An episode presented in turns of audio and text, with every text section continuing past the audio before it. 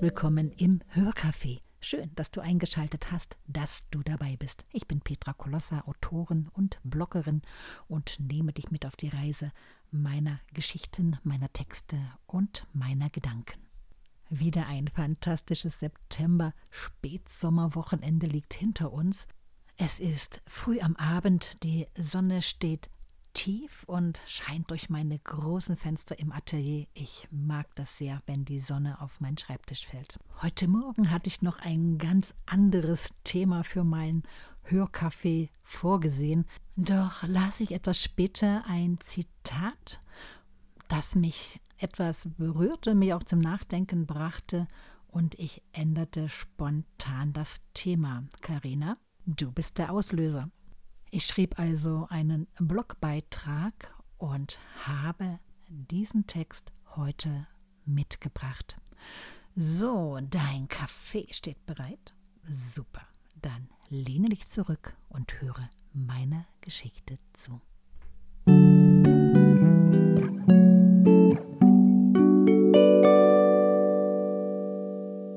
Deins, meins oder doch nicht?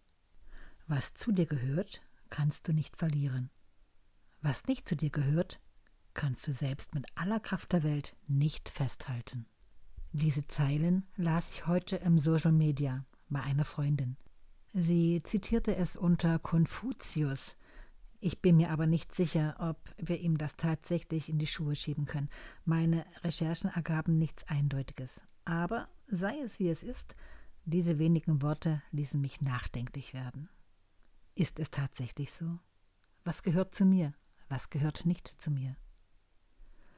Auch wenn in diesem Zitat oben von was, also einem Ding, die Rede ist, entschied ich mich, es sinnbildlich zu verstehen. Im Laufe meines Lebens erkannte ich für mich, dass ich selbst keinem anderen Menschen gehöre. Und umgekehrt, mir gehört kein anderer. Ich bin wahnsinnig dankbar für die Zeit, die ich mit diesen Menschen verbringen darf und gegebenenfalls verbringen durfte. Er gehört oder gehörte eine Zeit lang zu mir, in mein Leben. Jede dieser Begegnungen formt mich und bereichert mein Leben und ich denke, es ist auch umgekehrt so.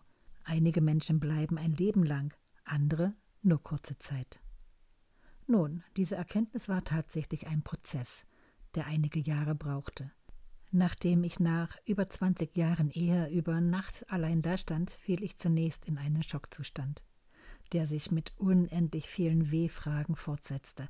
Und eines dieser großen W war, warum kann ich ihn dafür nicht hassen? Viele meiner Nahestehenden sagten zu mir, ich müsse ihn doch dafür verfluchen. Nein, ich tat und tue es nicht. Es gibt unendlich viele Gründe, welche zu getrennten Wegen führen können. Eine neue faszinierende Liebe, das Gefühl der Enge, der Kontrolle, der Über- oder Unterforderung und so weiter. Andere sagten wiederum, ich solle um ihn kämpfen. Ich fragte mich, ob es Sinn ergebe. Natürlich gab es ein kurzes Aufbäumen. Jedoch erkannte ich sehr schnell, dass ich ihn nicht festhalten konnte und wollte. Ich wollte keinen Menschen an meiner Seite, der aus Mitleid bleibt oder weil er sich irgendwie verantwortlich fühlt.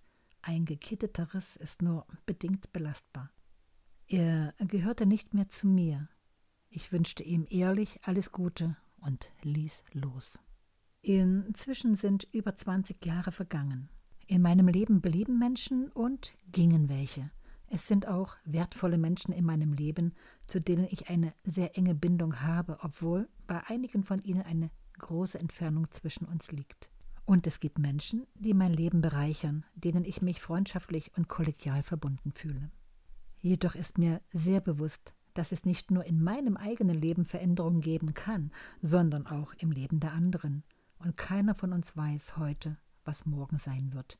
Jeder von uns ist letztendlich für sein eigenes Leben verantwortlich und weiß, wer zu ihm gehört und was vielleicht gegebenenfalls in seiner Lebensentwicklung nicht mehr passt. Und ich verteufle keinen. Alles hat seinen Grund, weshalb es so ist, auch wenn wir es oftmals erst viel später verstehen werden. Es heißt, man sieht sich immer zweimal im Leben. Irgendwie mag ich diese Weisheit.